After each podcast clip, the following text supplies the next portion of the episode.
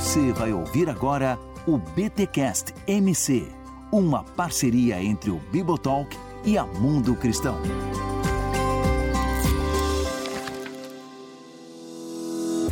Muito bem, muito bem, muito bem. Começa mais um BT Cash MC, o de número 14. Eu sou Rodrigo Bibo e ó quão bom e quão suave é viver unido ao irmão ou aos irmãos. E cara, tô tanto tempo longe da Assembleia que eu não lembro mais como é que canta esse corinho que eu lembro que era embalado pelo irmão José Vieira nos cultos de Santa Ceia. Ô, oh, rapaz, deu até uma saudade agora. E eu sou Cacau Marx e a Irmandade Cristã é uma realidade criada por Deus em Cristo, da qual temos o privilégio de participar. Ô, louco.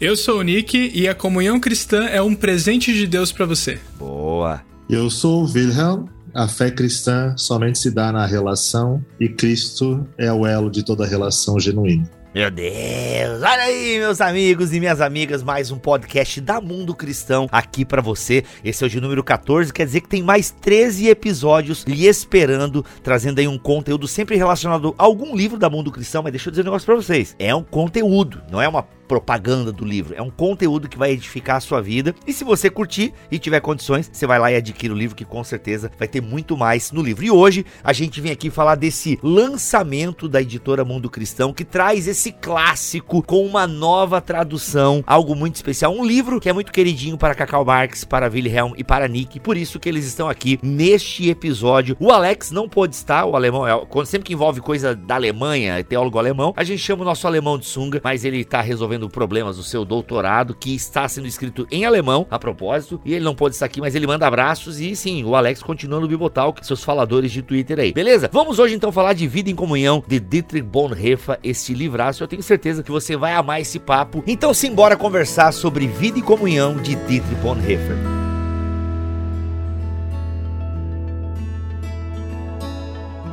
Bem, é, Wilhelm, se apresente para a nossa audiência, o Nick também, né? É que o Nick, ele, eu achei que ele fosse conhecido, é que como ele tá num cenário que me é conhecido, mas na verdade o Nick nunca apareceu aqui no BTcast, mas vamos lá, começar com os mais velhos. Wilhelm, por gentileza, se apresente aqui para a audiência do BTcast. Pô, eu nem sei se eu sou mais velho, cara. Mano, é... desculpa, é que tu tem, a, é que assim, comparando tu e o Nick, eu e tu já é formado, pastor, doutor em teologia, presidente, blá, blá. pô, mano, o Nick tadinho, olha lá, olha a cara do Nick. Formado em filosofia que vende miçanga na praça. Eu imaginei que fosse mais velho. Não, e tem, tem outra coisa também. Quando o cara vira seminarista, ele volta a ter 20 anos, né, velho? Exatamente, Cacau. É, acho que... É. Cacau manja, Cacau manja. Então, cara, meu nome é Wilhelm Cell, eu sou pastor da ISLB, da Igreja Luterana, em Palhoça, Santa Catarina, pertinho de Florianópolis. Estudei na Faculdade de Luterana de Teologia na época do Bibo, né? Umas turmas adiante. Olha aí, eu fui calouro, fui calouro do William. Aliás, gente, o William, ele fez o maior trote, participou do maior trote. Eu posso contar pode, isso aqui? Pode. Os outros que me dei mal, não? Mano, a gente faz, a gente assim, como a gente morava em, em, alojamentos, a gente fazia umas sacanagens assim, tipo, eu e meu amigo a gente invadia o alojamento feminino, roubava a tampa da privada, assim, deixava as, deixava as mulheres sem a parte de plástico das privadas. Explica de melhor, senão ficou estranho. É, como é que foi isso aí? Como é que foi isso aí? não, a gente invadia, a gente conseguiu pegar a chave do alojamento feminino. Cara, eu, o, o Will e o Cornélios. A gente tinha a chave do alojamento feminino e a gente invadiu uma vez de noite e pegou a, a parte de plástico da privada, tá ligado? As, mulheres, as meninas não tinham, não tinham de sentar no outro dia pela manhã. Resgate. Mas enfim, a gente fazia coisa assim, é, botava rojão no tanque pra três. E, e, cara, a gente fazia bomba relógio, é outro nível de, de, de, coisa. A gente pegava aquele negócio de incenso, tá ligado? De mata-mosquito, e aquilo vai queimando e vai soltando aquele negócio que mata mosquito e tal. E, cara, aquilo ali era uma bomba relógio. Enfim, mano, a turma do William, eu nem vou contar aqui entrar em detalhes mas eles entraram, mano. Meu Deus, velho. Aquilo ali parou a FLT no outro dia. Foi a maior. Tanto que, por causa do William, a gente teve que parar com as brincadeiras e tal. Os caras foram no nível assim, mano, Jackass, tá ligado? Aí, ah, pô, foi nessa aí, época, então. Foi, nessa época foi proibida toda invasão, toda brincadeira e tal. Enfim, a turma do William. Mas enfim, continua, William. Não tô aqui pra te denegrir, Paulo. Depois, depois ficou chato, depois ficou chato. depois ficou chato, é politicamente correto e tal. Eu também acho que devia voltar, rapaz. Além disso, então, eu, eu fiz mestrado, doutorado em teologia e atualmente eu sou presidente da Sociedade Internacional Bonhoeffer Seção Brasil, que aliás vai ter um congresso agora em agosto na FLT. Caraca! Ó! Oh. vou olhar as datas aqui certinho, já que os nossos ouvintes gostam de Bonhoeffer, vai ter o primeiro congresso Bonhoeffer Brasil, com presença internacional. Caraca! E vai ser bem, bem legal. Que legal, em agosto, hein? Ó, não pode ser dia 20. Se for dia 20, a gente nem vai anunciar aqui. Não, então... Início de agosto. Eu vou olhar a data aqui enquanto os outros representam. Beleza. Nick, Nick Barris, diga pra nós quem você é. Isso aí, Nick Barris, Nick Barassi, Nick, que, marido da Vicky. eu sou o Nick, marido da Vicky, sou formado em filosofia pela UFPR e agora tô na segunda graduação, não na estrada para ser pastor, né? Olha então, aí. tamo aí. Que maravilha. Amo teologia, ouvinte antigo do BTcast já. Quase desde o início. Olha aí, que legal, pô, legal. E tu e a Vicky estão aí é, na FLT estudando teologia, junto com o Alex. Olha aí, que maravilha, que bacana, muito bom. E gosta também desse livro e por isso tá aqui, na né? indicação Sim, do Alex. com certeza. Inclusive. Muito bom. Achou a data aí, William? Dia 7 a dia 9 de agosto. Começa domingo Olha. à noite com uma janta de confraternização, uma palestra e vai até terça-feira. Vai ser show de Olha bola. aí, então você que gosta de Bonhoeffer, se programe, hein? Vai ser massa, vai ser massa, muito bom. E o Cacau Marques já é da casa, grande amigo. Aliás, parabéns, Cacau, pelo prefácio no livro do Melhoranza, sensacional. Sensacional. Tô lendo o livro do Milho. Ah, Deus não é o seu ídolo. É esse o nome? É. Deus não é o seu ídolo. Outro livraço aí da Mundo Cristão. Aliás, Mundo Cristão, parabéns, tá? Tá arrebentando aí nos lançamentos. Inclusive, capa de Guilherme Met no livro do Milho. Gabé Almeida e Guilherme Met detonando aí no design do livro do Melhorança. Mas, meus amigos, vamos lá. Vida em Comunhão de Dietrich Bonhoeffer. Eu queria que vocês, por gentileza, ambientassem um pouquinho, porque sempre que a gente fala de Bonhoeffer, precisamos ambientar o contexto dele. E Wilhelm, Vamos partir do, do, princípio aí que temos ouvintes que não sabem nem quem é Dietrich Bonhoeffer, tá? Então contextualize para nós um pouquinho aí quem foi esse cara e obviamente Cacau e Nick podem fazer inserções, mas quem foi o Dietrich Bonhoeffer para depois a gente entrar aí na qualidade, né? E por que que essa obra foi uma das obras que mais circulou aí dele, enfim. Mas apresente um pouquinho para nós, William, esse contexto em que o Bonhoeffer está inserido e em que ele foi pastor e por aí vai. Bom, Bonhoeffer foi um pastor na Alemanha, pastor da igreja luterana, e teve uma passagem bastante intensa na universidade. Tanto é que depois que ele conhece a comunidade de Barcelona, onde ele faz o seu período prático de habilitação para então ser ordenado pastor, ele fica bastante dividido entre a vida acadêmica, enquanto teólogo, enquanto professor de teologia, e a vida pastoral. Quando ele volta para Berlim, ele não tem idade ainda para ser ordenado pastor, que naquela época havia uma regra, só podia ser pastor a partir dos 25 anos. Ele termina o doutorado com 21 anos, para ter ideia, e faltava então, ele fez a habilitação, que é a graduação após o doutorado na Alemanha que não te permite ser professor universitário ah, no contexto germânico. Então, quando ele termina o pós, o habilitação, né, que é depois do pós-doutorado, habilitação, ele ainda falta um ano para ser ordenado, então passa um tempo nos Estados Unidos, e ali nos Estados Unidos ele passa por uma experiência bastante interessante, tanto na, no Union Theological Seminary, em Nova York, quanto na Igreja Batista do Harlem. Peraí, Igreja Batista do Harlem é aquelas clássicas dos corais é afro-americanos e tal? Sim. Caraca. Ô, oh, pô, é porque... Batista, velho. É, é, é meu orgulho de ter um, um dedinho Batista na história do Bonhoeffer. Tem um, tem um, um, um, livro chamado Black Jesus, do como é William, esqueci agora o sobrenome dele, conheci ele e ele escreveu sobre o impacto da igreja do Harlem, a igreja batista do Harlem, em toda a teologia de Bonhoeffer. E ele defende Caraca. que houve um grande impacto na teologia, que determinou principalmente a questão da, da, da luta social, de igualdade racial, da luta por justiça social ali na, no bairro do, de Nova York, né? Uh, isso determinou bastante a teologia de Bonhoeffer e depois também encorajou ele a lutar no seu contexto na Alemanha durante o terceiro Reich contra o nazismo. Né? Aliás, os amigos né, podem colaborar também. Eu queria até entender, você falou agora nazismo, a galera que não conhece Bonhoeffer, tipo, mano, como assim lutar contra o terceiro Reich, nazismo? É, deem para nós aí um pouquinho desse contexto, porque ele era pastor da igreja luterana, é, Wilhelm, Nick e Cacau, mas depois tem uma, parece que a igreja na Alemanha vai apoiar o nazismo e tal, né, ali nos seus começos, e aí surge uma, ele cria uma nova igreja, igreja confessante. Qual que rolê que é esse aí que tá rolando? A gente fica com medo, né, cara? A gente fica com medo. Todo mundo intimidado com a presença do William e tal. Gente, fala aí, se tiver errado, ele corrige. Vamos lá, que é isso, cara, é gente boa. Ele tem essa cara aí de malvadão, mas ele é gente boa existia uma aproximação dos chamados cristão, cristãos alemães, né, da, do nacionalsocialismo, né? E a igreja confessante ela não é exatamente uma denominação, uma igreja separada, né, mas é uma reunião de cristãos que não apoiavam esse tipo de ingerência, né, da, da autoridade civil sobre a igreja e essa submissão também promíscua, né? da, da igreja à, à ideologia nazista. Então, o Bonhoeffer fez parte dessa, desse grupo, junto com outros é, cristãos, teólogos, ministros de várias denominações diferentes, inclusive católicos também, e, e juntos ali se manifestaram contra isso. E o documento mais famoso é a Declaração Teológica de Barmen, né? Que foi escrito. O teólogo mais famoso fazia parte da igreja confessante desse movimento era o Karl Barth. Ah! ah, é, o Cacau gosta muito do Calvário. Exatamente, meu queridinho. Ah. Caraca, e é uma igreja que foi perseguida? Como é que é?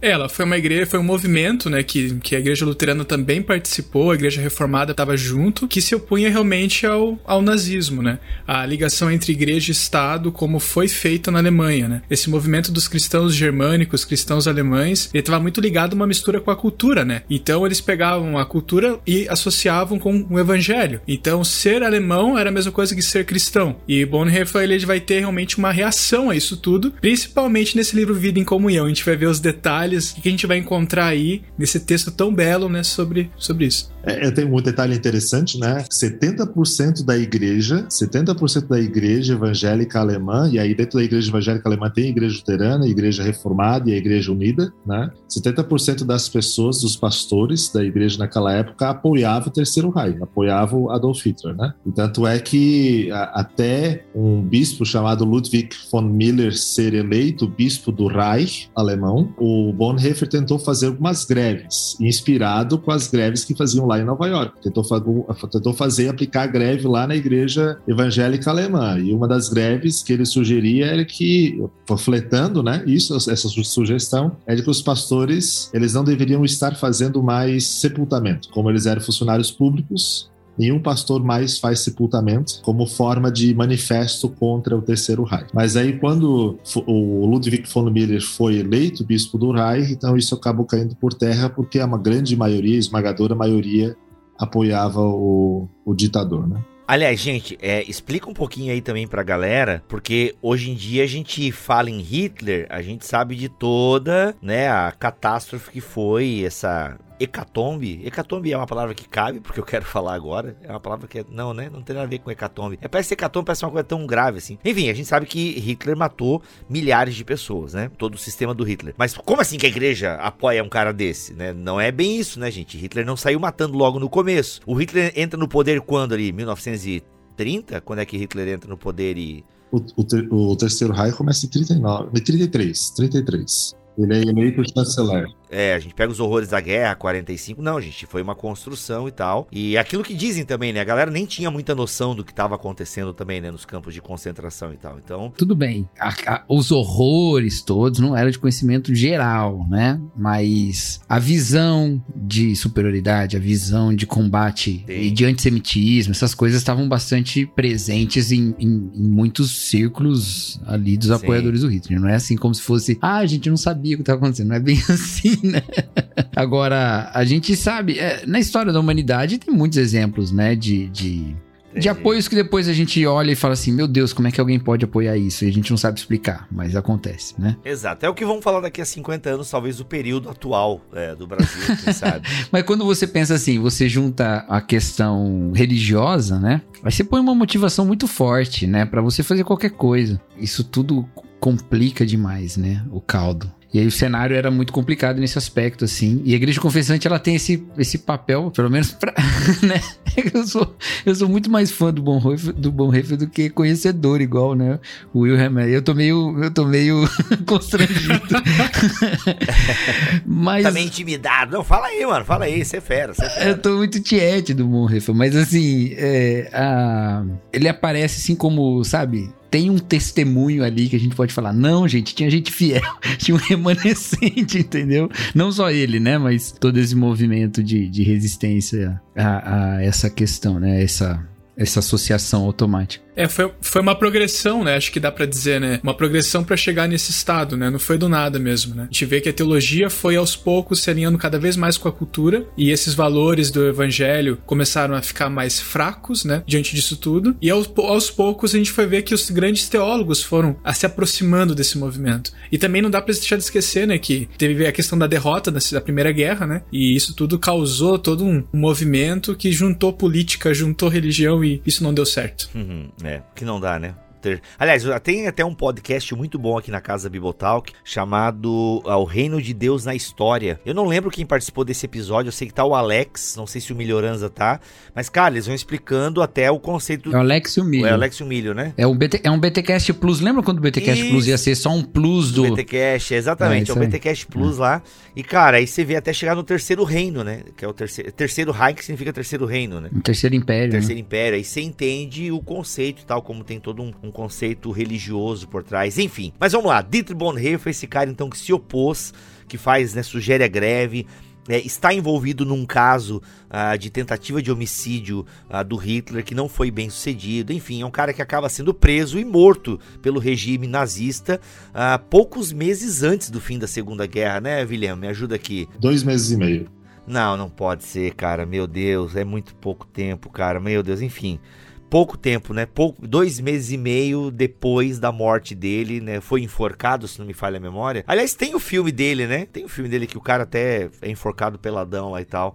Enfim. E aí, dois meses depois e meio depois, a guerra acaba. Mas vamos lá, Vida em Comunhão, talvez uma das principais obras do Bonhoeffer, pelo menos a que mais circulou, segundo notícias que eu tenho. Qual é a, a tese? O que que, por que, que esse livro foi tão importante e é uma obra de referência quando a gente fala de Bonhoeffer e essa obra, a gente quer conhecer Bonhoeffer, tem que ler o Vida em Comunhão. Qual é o diferencial, o que, que ela traz, ah, enfim, qual é o impacto dela, a tese. Vamos lá, vamos trazer algumas coisas aqui para nós. William, fala primeiro, que senão ninguém fala, tá?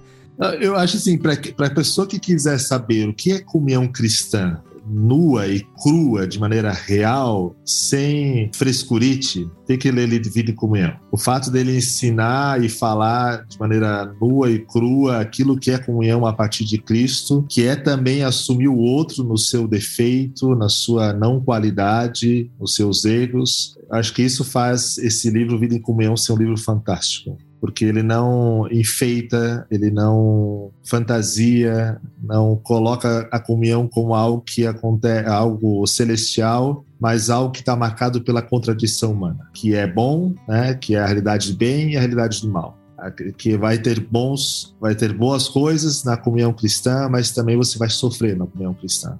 Isso é comunhão cristã. É o que mais me chama a atenção. Eu acho que é bem isso daí mesmo que o William falou, né? É um livro que ele vai se posicionar biblicamente sobre o que é comunhão cristã e vai bater em tudo que é lado, né? Ele vai bater nos místicos, vai bater nos piedosos, vai bater no pessoal que achava que comunhão cristã era clubinho, né? É um pouco de spoiler, né, do que, que tem no livro, né? Mas ele vai realmente. Não, a gente pode dar vários spoilers, inclusive. É, ele vai propor isso mesmo. Ele vai propor uma comunhão cristã bíblica baseada né, em Cristo e não em outra coisa. O único fundamento da comunhão cristã é Cristo, a morte e ressurreição de Cristo. Podia se perguntar, né? Se comunhão cristã ela está entrelaçada, ela está baseada em Cristo, então quer dizer que ela não está baseada nos meus sentimentos. Isso quer dizer o quê? Não está baseada no meu prazer, não está baseado no, no show que eu gosto de estar, ou no lugar onde eu gosto de estar. Está baseada na minha vontade de, em Cristo, estar com a outra pessoa, independente de como ela é. Não está baseada na comida, né? Como todo mundo pensa, né? Ah, o momento da comunhão é o momento de comer, né? Não, não é.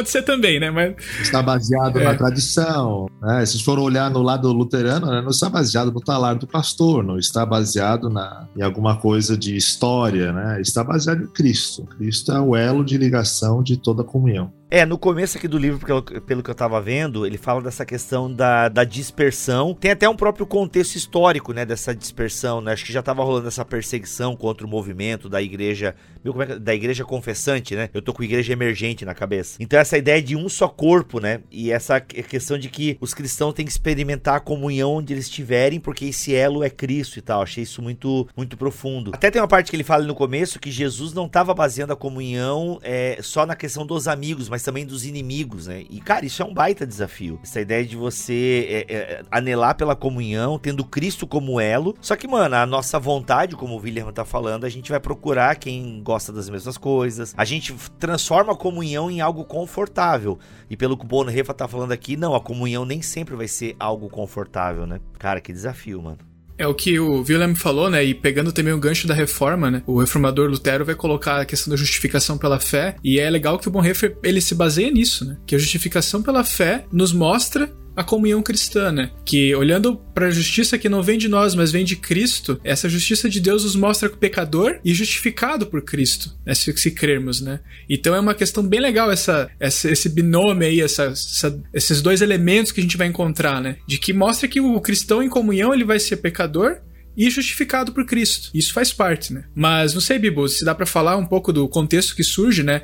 O Vida em Comunhão ali. Do... Claro, tem, vamos falar tudo, vamos falar tudo. Mas surge no contexto de seminário. E isso é interessante, de faculdade de teologia, né? Que na verdade era o seminário de Finkenwald. É um pessoal que já estava, corrija-me, William, se estiver enganado, né? Já tinha realizado o curso, mas estava num período pós curso teológico, né? E foi um experimento de comunhão cristã que aí a gente vai ter muitos elementos no livro. Eu, eu, vou, eu vou, contar uma curiosidade sobre isso. Conta, conta. conta. Quando o Bonnetti volta, volta de Barcelona, aí ele tá meio na dúvida do que, que ele vai vai fazer, se ele vai ser professor universitário, porque as portas estavam abertas da Universidade de Berlim, ou se ele iria ser pastor, mas ele queria ordenação. E aí, naquela época lá, havia uma outra possibilidade de ele conseguir ser ordenado, uh, ordenado mesmo depois dos 25 anos, né? Que era fazer o seminário de pregadores. Que havia, era, era, foi posta essa regra. Você faz a faculdade de teologia, você não precisava do doutorado nem da habilitação que o Bonhoeffer já tinha. Mas mesmo com doutorado e habilitação, era necessário passar por um seminário de pregadores. E nesse seminário de pregadores, a ênfase do ensino nesse seminário era justamente as questões mais comunitárias, a pregação, aconselhamento pastoral, essas questões mais comunitárias do trabalho, de fato, de, de pastores, né? E aí Bonhoeffer acha que isso é perda de tempo. Ele acha que isso é perda de tempo. Ele diz isso numa carta para sua mãe, para o seu pai,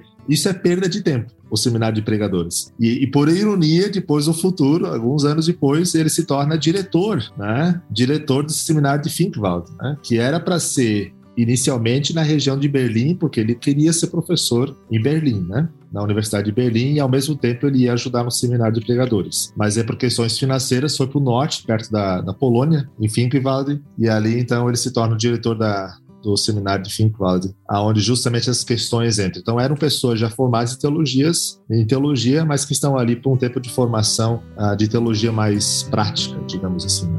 Muito bom.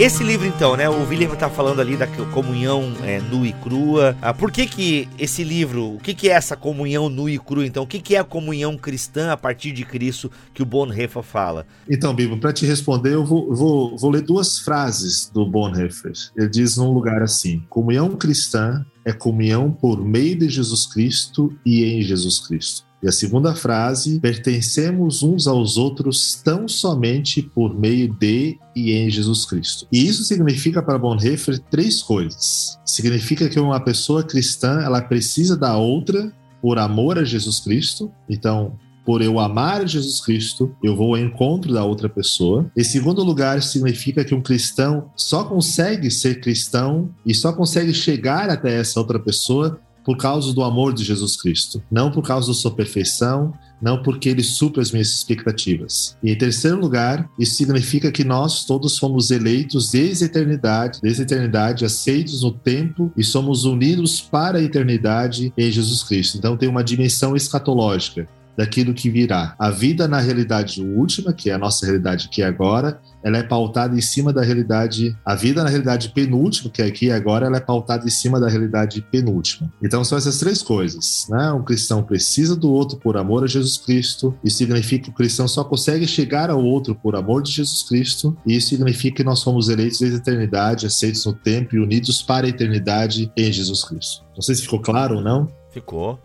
Cacau, você quer alguma, falar alguma contribuição? Cacau só tá comendo hoje aqui. Cacau só tá absorvendo. Eu só tô ouvindo aqui, só tô ouvindo. Não, mas essa, essa centralidade cristológica, né? Que é bem, bem típica dessa teologia também, né? Vê lá, o Bart também tinha essa questão, né? Da concentração cristológica e tal, né? E acaba por fazer é, é uma resistência, vamos dizer assim, da comunhão cristã as ideias de comunhão cristã. A parte que eu mais apanhei desse livro no começo, quando ele começa a falar assim, que o pastor, que, que você não pode amar mais o seu ideal de igreja do que a igreja de verdade. Caraca. E que qualquer um que é apaixonado por um ideal de comunidade mata a comunidade, porque você vai querer mais o que não existe do que aquilo que existe. E aí ele vai dizer isso, inclusive, se aplica aos pastores, que não devem se tornar acusadores da sua comunidade, nem diante dos homens, nem diante de Deus. Aí você pensa, mas quem que é o acusador? É o diabo, né? Caraca, ô.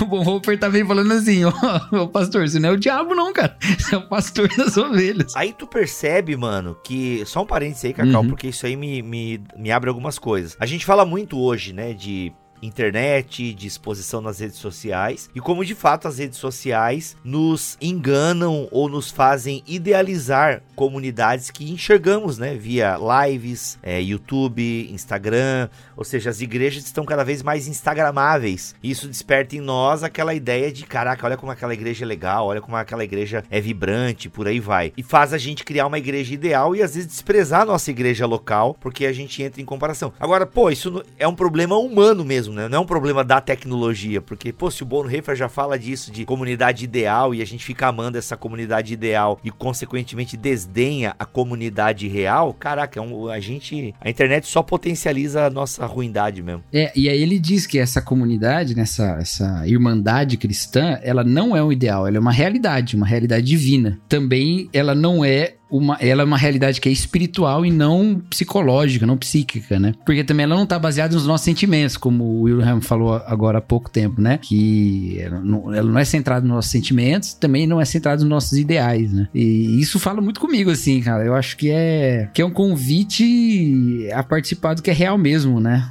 É a igreja que a gente tem, é a igreja que a gente tem, a comunidade que a gente tem, a comunidade que a gente tem, é nela que a gente vive, com aquelas pessoas, são elas que a gente foi chamado para amar. E é muito. Por isso que é nua e crua, né?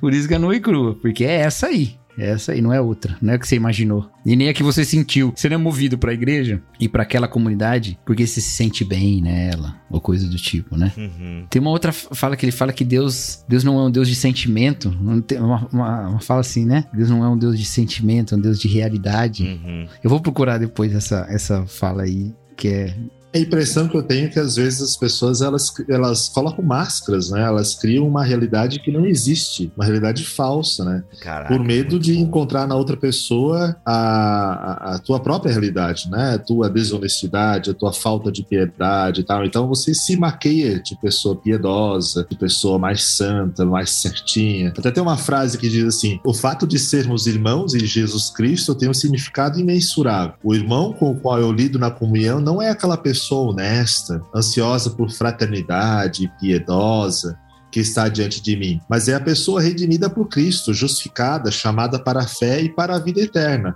Mas continua sendo essa pessoa que é santa por causa de Cristo, mas é pecadora por causa da sua realidade de pecado. Então, por isso que essa, essa comunhão que o Bonhoeffer aqui propõe é uma comunhão autêntica, uhum. né? Não baseada nos anseios, nos anseios anímicos que ele chama, né? Mas baseado nos anseios do Espírito Santo. Exato. E aí eu vejo, eu tô vendo aqui na página a 19, também a centralidade da palavra, outra herança muito é, de Lutero. Mas, aliás, ele cita muito Lutero, o, o Bonhoeffer. É, essa centralidade da palavra, porque assim, pelo que eu entendi aqui, não é um convite a sermos também uh, uh, nós mesmos, no sentido de, cara, isso aí é uma comunhão de gente toda torta mesmo, e, e atura e aguenta, porque eu lido com outro também no seu pecado, né? Se eu entendi aqui, há uma ideia de uma centralidade da palavra, onde cada membro dessa comunhão é convidado a ter essa palavra. Ele diz o seguinte: ó, no entanto, Deus colocou essa palavra, aqui palavra com P maiúsculo, na boca de pessoas, para que seja passada adiante ou anunciada entre as pessoas. É tudo aquilo que a gente vem falando, a importância do outro ah, para eu ser encontrado por Cristo, para encontrar a Cristo, estar nessa relação com o outro, porque Jesus é o mediador ah, entre os homens, né? Entre, é muito legal, entre Deus e os homens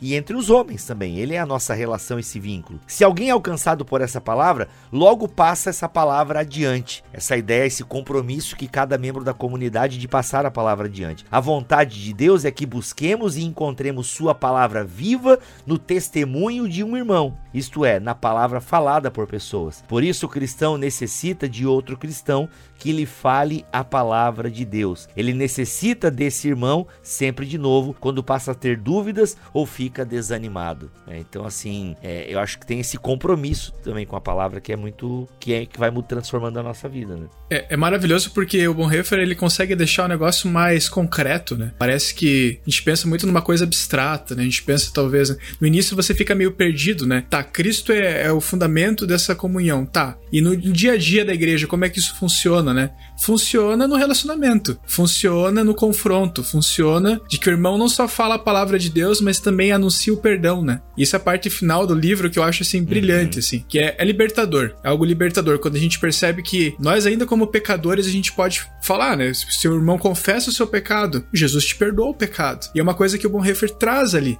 no livro, né? Ele mostra que isso também é comunhão cristã, né? A confissão de pecados, que é algo bem difícil da gente encarar, né? Mas daí ele entra no jogo, né? Pô, mas eu vou ficar com vergonha de falar do meu pecado? É como que eu lido com isso? E ele fala: "Não, mas a pessoa também tem que ter essa mesma dinâmica, porque Cristo nos ensina isso, né? A confissão, né? Ele nos ensina que a gente depende de Cristo. E aí entra o jogo, né? Pecado e graça, né? Precisamos dessa graça, mas é aquilo, né? A gente precisa confiar no irmão, mas não porque é o irmão que tá ali, mas é porque Cristo que fez isso acontecer. Exato. Até ele fala aqui também nessa mesma página 19 e casa muito bem com o que você fala, que o Cristo que está no meu coração, ele é mais frágil do que o Cristo que está na palavra falada pelo irmão, que é o que o William falou no começo, essa ideia de, ah, de nós, é, dessa fragilidade, desse, dessa minha imaginação, enfim. Não, Cristo está no meu coração, ele é inseguro. Agora, aquele, se o meu irmão tem a palavra e fala a palavra, isso me dá garantia, me dá certeza. Ou seja, o Cristo anunciado pela palavra, ele é garantido, diferente do Cristo que às vezes só está no meu coração,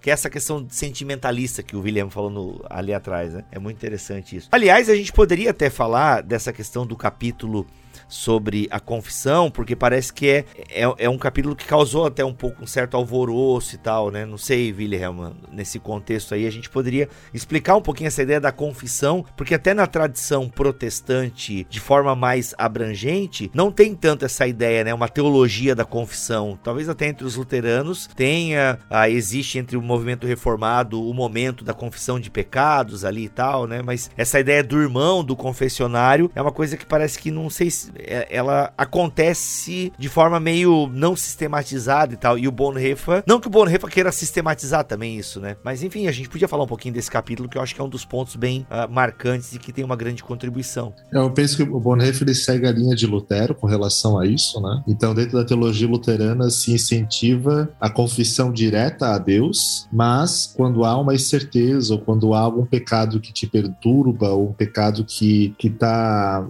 pesando no teu coração, então é bom que você procure um irmão na fé, ou um pastor, ou alguém que, uma pastora, alguém que, com o qual você tem confiança, e você deposita, a partir dessa confiança, você coloca diante dessa pessoa o pecado que está te atormentando, né? E, e isso é, é, ideal porque a, a, você tem a partir da boca de um irmão, e com isso, a partir da boca do irmão, a boca de toda a igreja, o anúncio do perdão dos pecados. Né? Então, há as duas coisas: há o perdão direto para Deus, mas há momentos na vida onde alguns pecados que pesam mais, esses devem ser levados diante de uma outra pessoa na qual você confia, ou uma pessoa que te pastoreia, e você faz essa confissão para que ela possa, então, não te julgar, mas. Uh, orar contigo né, e anunciar o perdão. E isso não era uma prática, não é uma prática comum na igreja, né? Não é uma prática comum na igreja luterana nem na Alemanha nem no Brasil. Né? Eu tenho, por exemplo, pregado bastante sobre essa questão né? das pessoas elas de fato terem essa sensibilidade de às vezes a saberem se necessitadas de um irmão que as ouve para então orar e ter o anúncio do perdão. Muito bom.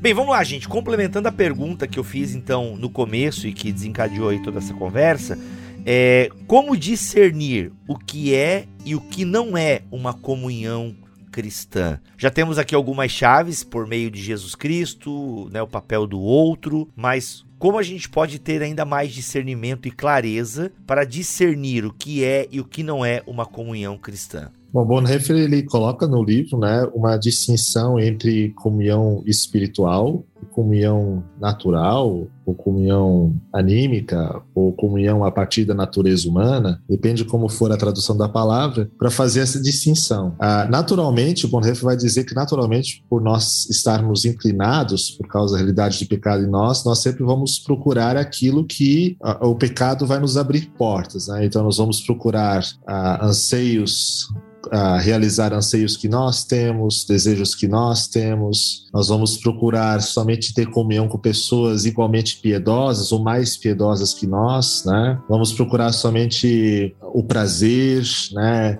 Aquilo que nos satisfaz, aquilo que nos dá algum tipo de retorno, aquilo que ou exercício, por exemplo, de poder em cima da outra pessoa, né? E aí isso ele vai dizer ah, que ali nessas, nessa esfera mais natural, digamos assim, ah, o que reina ali é a técnica psicológica, o método, é a análise, é a construção, é o tratamento investigativo, calculista e por aí tal. E aí ele vai dizer que a, a, a comunhão espiritual ela é fundamentada na palavra de Deus, e por ser fundamentada na palavra de Deus, é também fundamentada naquele que é a palavra, que é o próprio Cristo, e a partir desse Cristo é o convite a vivermos esse serviço fraternal, esse amor ágape, né, com relação às outras pessoas. Então, significa, em vez de exercício de poder sobre o outro, esse serviço de submissão e humildade entre as pessoas, né, de serviço de fato, né, deixar com que a palavra de Deus tenha o seu espaço, né, e essa comunhão comunhão espiritual é essa comunhão onde existe então esse serviço humilde, criativo diante da outra pessoa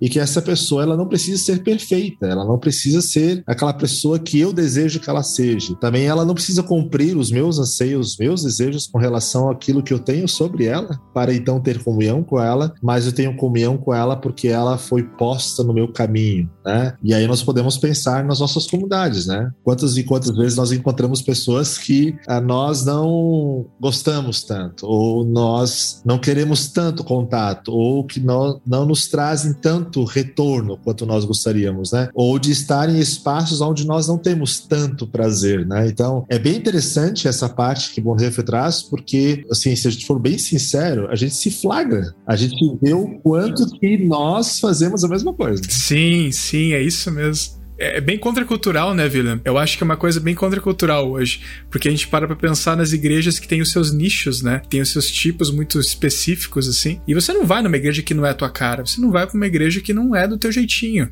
E você vai ficar com amigos mesmo. Mas ele vai falar que é um grande erro a gente querer pegar a nossa ideia de grupo de amigos ou de melhores amigos com interesse em comum e jogar para a igreja. Esse não é o objetivo. A igreja não é isso. E aí é um ponto que eu acho bem legal, né? Que ele vai trazer o que, que é esse ágape, onde que ele vai se manifestar na comunidade. E ele vai colocar no segundo capítulo, se não estou enganado, já alguns pontos bem específicos. Por exemplo, a ideia de você orar e cantar os salmos, a ideia de você orar um pelos outros, de você ler a Bíblia, e aqui é um ponto bem interessante, né? Não ler a Bíblia só pegando um trechinho pro teu dia, quase como um horóscopo, né? Ele vai fazer uma crítica muito ferrenha, cara. A ideia de senha diária e pão diário. Você tem o teu versículozinho, né, pro dia. Ele fala que nós precisamos precisamos. A caixinha de promessas. Isso, é, não, não é? Porque nós precisamos conhecer a Bíblia como um todo porque nós estamos nessa mesma história de Deus. Nós fazemos parte da história do povo de Deus da comunhão cristã universal. Agora, esse desafio aí, meus amigos, estamos com dois pastores aqui na roda e o Nick já fica ligado porque tá entrando na mesma esteira. Eu saí, né? Eu saí da esteira. Agora sou só membro comum, não sou mais pastor. Como é que vocês lidam com isso? Beleza, bacana, tá aqui o desafio.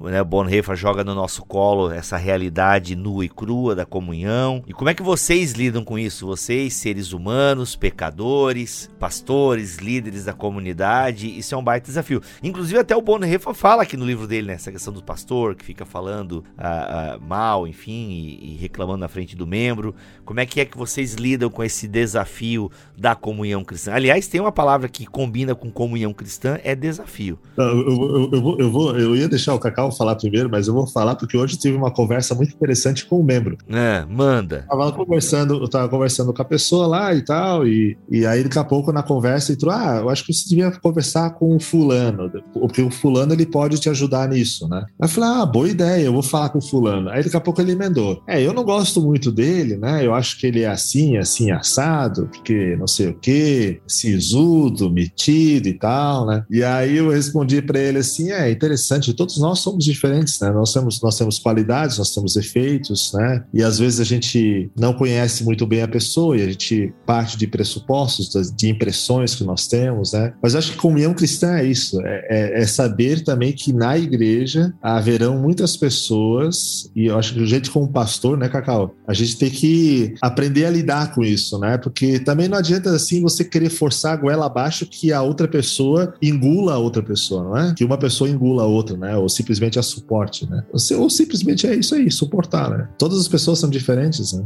Mas é, é, é um desafio, é um desafio você administrar isso, né? E eu acho que quando a coisa não se torna em briga e discussão, né? Então tá legal. Então há um respeito, há um convívio, tá, tá ótimo. Caraca, o nível, olha, se não estão se matando, tá tudo certo, tá bom, tamo no lucro aí.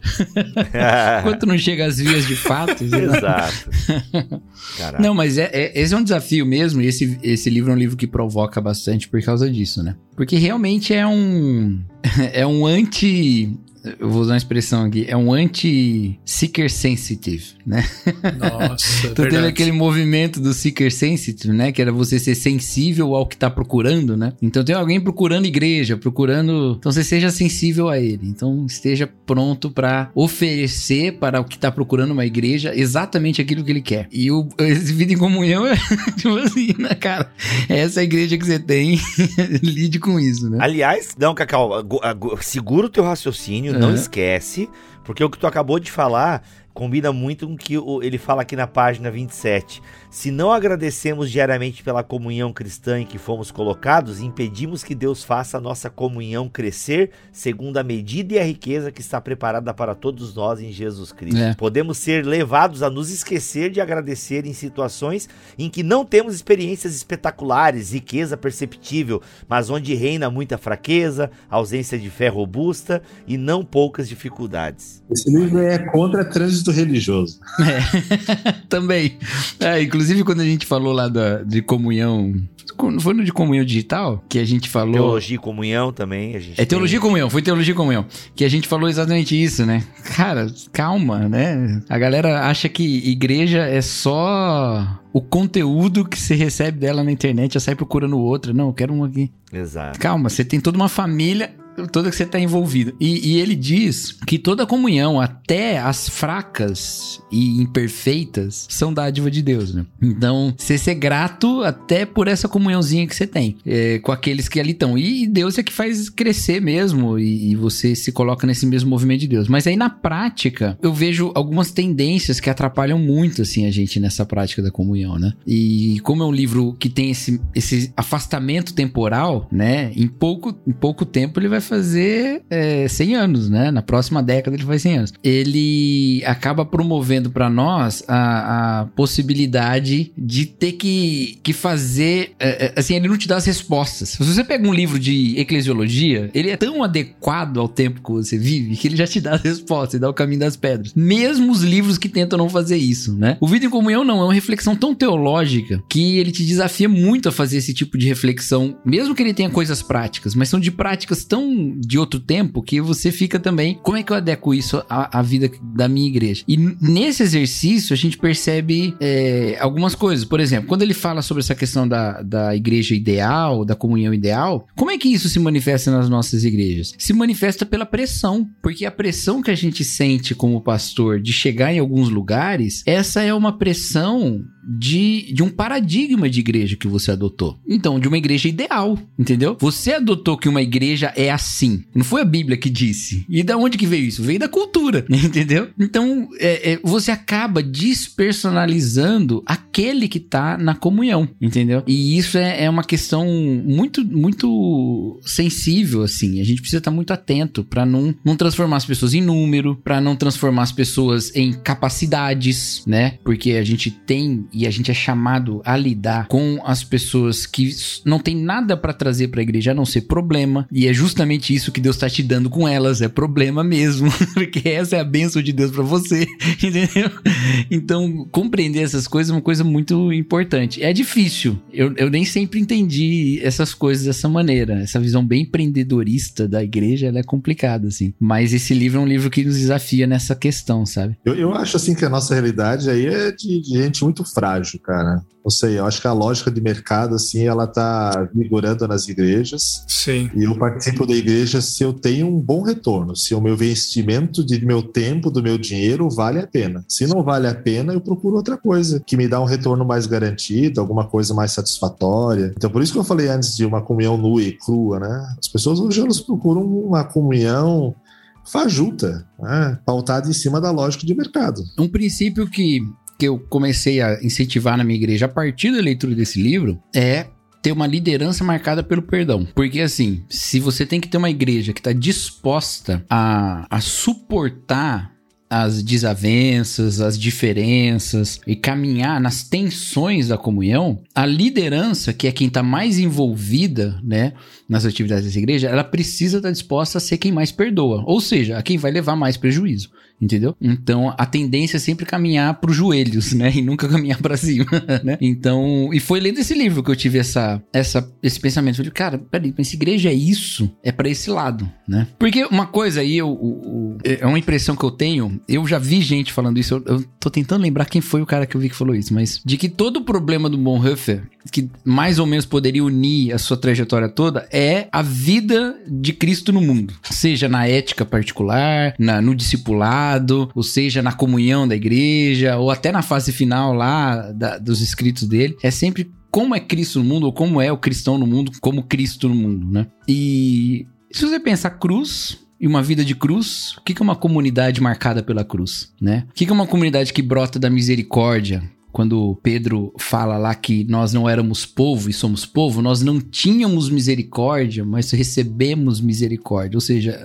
nosso ato fundador foi receber misericórdia. O que é uma comunidade fundamentada na misericórdia? Né? Enraizada na misericórdia. Então, essa é uma, uma coisa que eu acho que, que a gente aprende, assim, nessa, nessa obra. Muito bom. Até respondendo a pergunta que eu fiz, achei aqui na página 28 a resposta do próprio Bonhoeffer, né? E aqui sedimentando aquilo que o Wilhelm falou anteriormente. Por estar fundamentado unicamente em Jesus Cristo, a comunhão cristã é uma realidade pneumática e não psíquica. Olha aí, né? olha, olha que coisa maravilhosa. Nisso, a comunhão cristã se distingue radicalmente de qualquer outra comunhão. Ou seja, a nossa comunhão é pneumática, não psíquica. E por psíquica é tudo aquilo que a gente vem falando até agora, né? Minhas emoções, as minhas afinidades, se é um bom negócio, é o, o que eu posso consumir nessa igreja. Isso é uma comunhão psíquica. Eu sou movido a uma comunhão que me traz um retorno é, de bem-estar. Aliás, para a gente ficar na lógica é, do nosso mundo atual, é a busca pela felicidade. Então a comunhão passa a ser pautada por por aquilo que me faz feliz. E isso para Bonhoeffer é um absurdo, porque a nossa comunhão, o que, que é? Ela é pneumática, ela é pelo Espírito. As escrituras chamam de pneumático, isso é espiritual, tudo aquilo que é realizado unicamente pelo Espírito Santo, que coloca Jesus Cristo como Senhor e Salvador em nosso coração. As escrituras denominam de psíquico ou natural aquilo que deriva de desejos, forças e capacidades naturais da alma humana. E aqui ele vai desenvolvendo a partir da página 28 e a gente só vai chorando em posição fetal. Ah, aí, se tu lê a partir da página 28, tu começa assim, levar um soco atrás de outro, cara. Aí eu escorpava. Eu é... também tô aqui, eu também tô aqui, então. É. Mas a pergunta é o quanto que nós, enquanto pessoas cristãs, estamos, estamos dispostos a participar dos sofrimentos de Cristo. A gente fala de um Cristo que sofreu, mas a gente não suporta sofrer um tiquinho por causa de outra pessoa. Caraca. A gente, a gente fala de um, de um Deus né, que se fez fraco e a gente não suporta a fraqueza de um irmão que cai. É, a gente gosta de ter razão, né, cara? Meu Deus. Caminhando pro fim da nossa conversa aqui, a gente falou da centralidade da palavra, a gente falou da importância do Cristo, do pneuma, pra gente ter essa comunhão e ser desafiado. Agora, como na prática a gente exercita isso? O Bonhoeffer nos dá algumas dicas, algumas direções para a manutenção dessa comunhão uh, cristã, para a manutenção dessa vida em comunhão. O que, que a gente tem aí, Cacau, para manutenção dessa vida em comunhão? Então, tem uma coisa no, no Bonhoeffer que às vezes as pessoas às vezes desprezam um pouco, é que ele, mesmo antes de ter uma a, a, permissão de ser pastor, ele sempre tem uma atuação muito pastoral. E ele é um, um, grande intérprete bíblico, sabe? O que é uma coisa que às vezes as pessoas não pensam muito, pensam no, no Bonhoeffer ou como o herói, né? O mártir, ou como o, o teólogo. Eu penso ele como Rogue One. É, é Rogue One. Ou pensa como o teólogo, né? Mas quando você vai lidando com os textos dele, você percebe que é sempre muito fundamentado na escritura mesmo, né? É, e, e, dizendo assim, até comparando com outros autores do período ali, do teólogos do período do, do centro dele, eu sempre tenho essa impressão de que o Bonhoeffer é o cara mais perto da Bíblia, assim, ele tá sempre citando um texto bíblico, ele tá sempre trazendo tal. Ele vai fazer toda aquela exposição do discipulado sobre, sobre o Sermão do Monte, né? E, e aqui ele né, ele começa a, a falar da formação da, da, do cristão em comunhão a partir da palavra, né? E nessa perspectiva bem, bem do tempo também dele, né? E da, e da característica da, da teologia ali, do Bart dele também, né? Da, de encontrar Cristo nessa palavra, né? E de ser formado como Cristo ou em Cristo nessa palavra, tanto como um, um discípulo de Jesus, como também como uma comunidade, né? Então ele, é, ele diz, por exemplo, no, ainda no primeiro capítulo, ele, fala, ele tem uma frase que acho maravilhosa, que ele fala assim: só Cristo nos dirá pela sua palavra o que significa amar, né? E é muito legal. Ou seja, o amor que a gente quer manifestar como comunhão é aquele que a gente aprende de Jesus na sua palavra. Então, essa é a ideia dessa formação. Então, a aproximação de Deus na palavra, na oração, ela vai nos formando nessa capacidade de viver em comunhão. E aí, como comunidade também, na liturgia, na prática comunitária de leitura das escrituras, é, na leitura dos salmos, nos cânticos. Aí ele tem umas paradas assim que eu vou ser meio crítico aqui. Mas, por exemplo, exemplo, ele tem uma certa revolta contra o cântico cantado em vozes. Ele tem que cantar uníssono. Sim.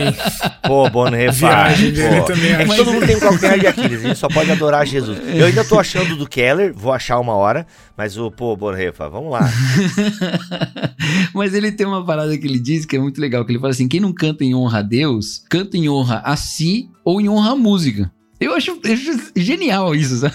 Porque assim, de fato, né? Você tem que estar muito menos preocupado de se mostrar como um grande cantor, porque isso é cantar de honra si, em honra a si, ou de quão bela é essa música, porque nem honra a música, em honra a Deus mesmo, né? Eu acho interessante a, a, pegada dele, apesar de eu. Isso tem uma razão, né? Tem uma razão. Tem, né? Ele tá tem. tá no seminário de pregadores, né?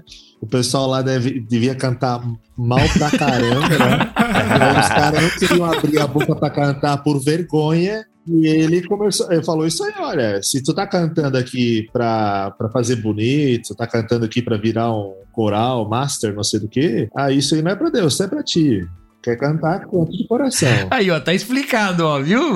Por isso Pronto. Que... A voz, matou a, a charada. voz, o tom que Deus ouve é o coração, é a intenção, não é, não é a boniteza. Né? É, mas, é, mas isso é muito, muito interessante, né? Por que, que a igreja canta junto, ele fala, né? Aí ele fala que primeiro é porque a igreja cantando junto é ela orando a mesma oração junto, né? Então tem esse sentimento de uma, uma oração só em comunidade inteira, né? Todo mundo tá no mesmo, no mesmo falar e no mesmo espírito ali. E é muito interessante, assim, essa prática que ele vai colocar. A leitura das escrituras, ele vai defender uma leitura que seja, né? O Nixon já falou aí, né? Que seja uma leitura do texto mesmo e, e vai em sequência, né? E então é. E a oração também. Leitura contínua, é, né? Lectio contínuo e tal. E também a oração da, da comunidade, né? A, uma igreja que ora junto, que ora pelos outros. A sacada dos salmos que eu disse, é, que eu falei em off aqui, é que ele diz uma coisa assim, me marcou muito, cara. Eu nunca mais li os salmos da mesma forma. Que ele fala assim: os salmos são palavra de Deus.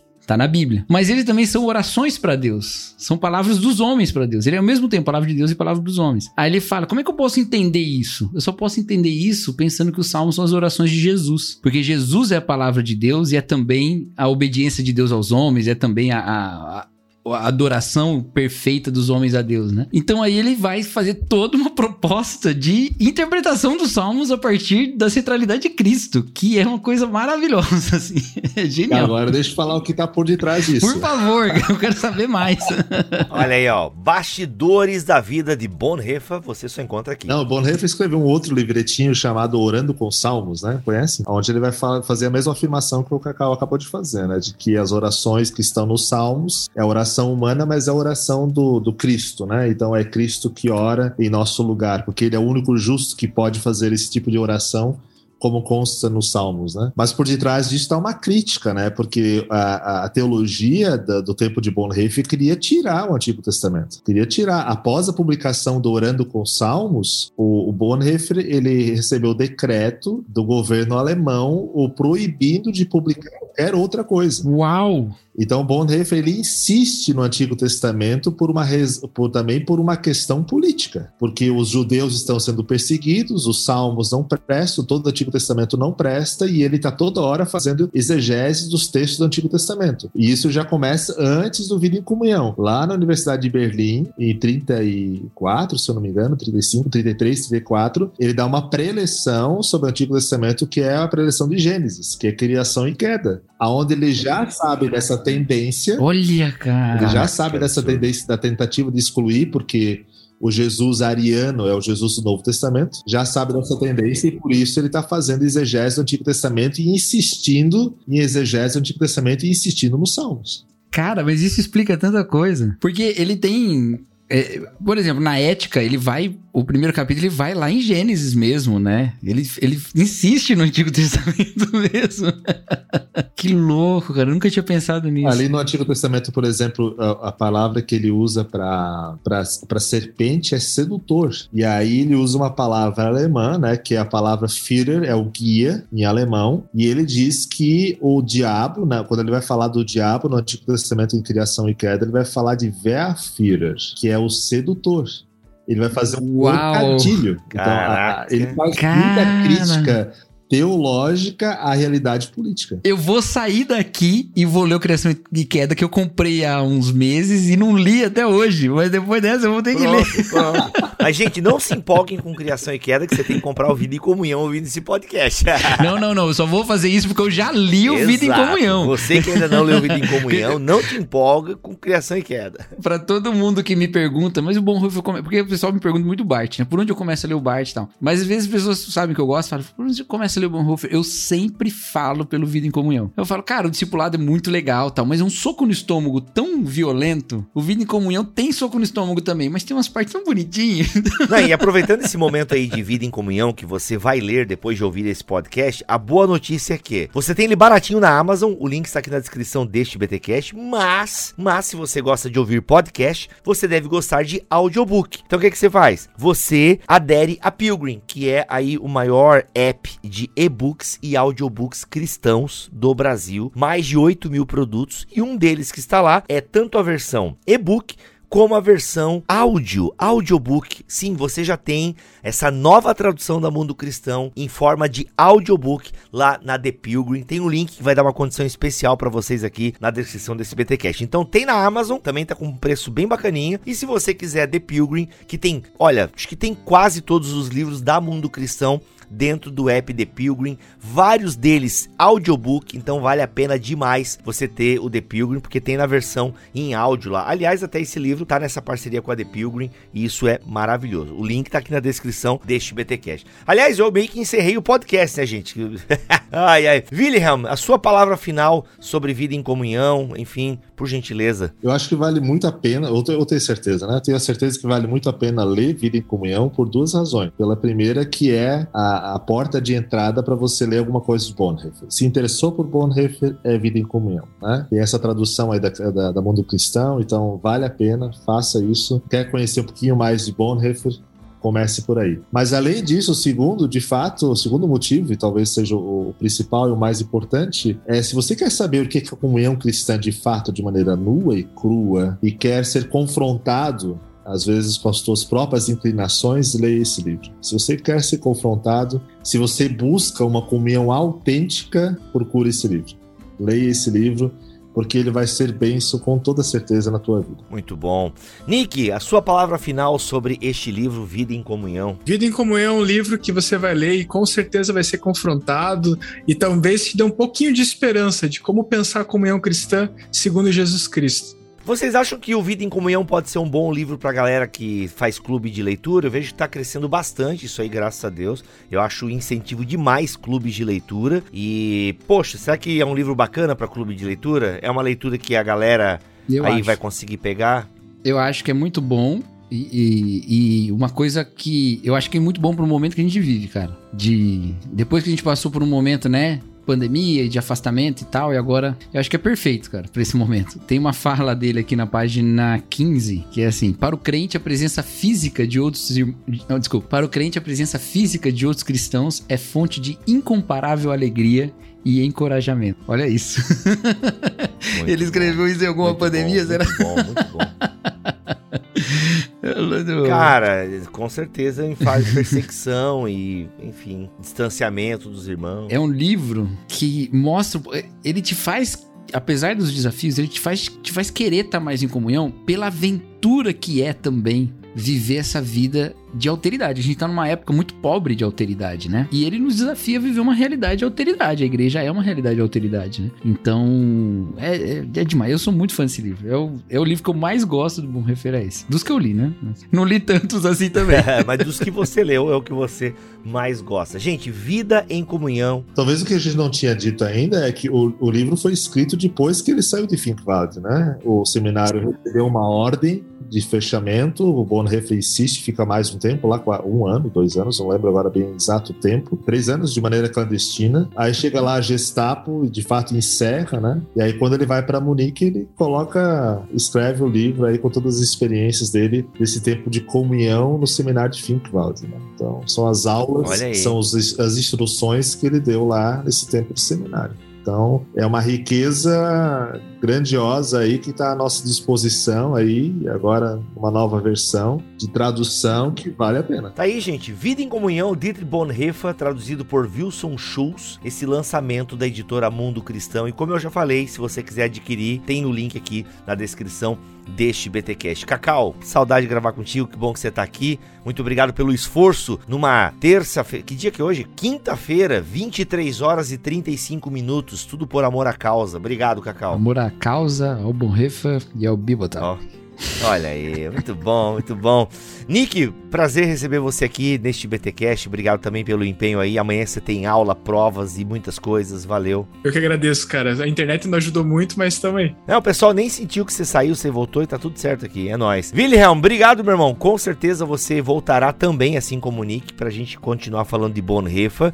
E repete pra galera quando que vai ser o encontro aí é, de Bonhoeffer aqui no Brasil. Dia 7 a dia 9 de agosto, lá em São Bento aí, Sul, no campus da Faculdade Luterana de Teologia. Bíblia, foi um prazer, foi um grande prazer estar com vocês aí, um prazer conhecer também o Nick e o Cacau. Valeu, obrigado pelo convite. É nóis, cara. Foi um prazer e com certeza você volta aí pra gente falar de outras obras do Bonhoeffer. E voltamos na semana que vem, se Deus quiser assim permitir. Fiquem todos na paz do Senhor Jesus.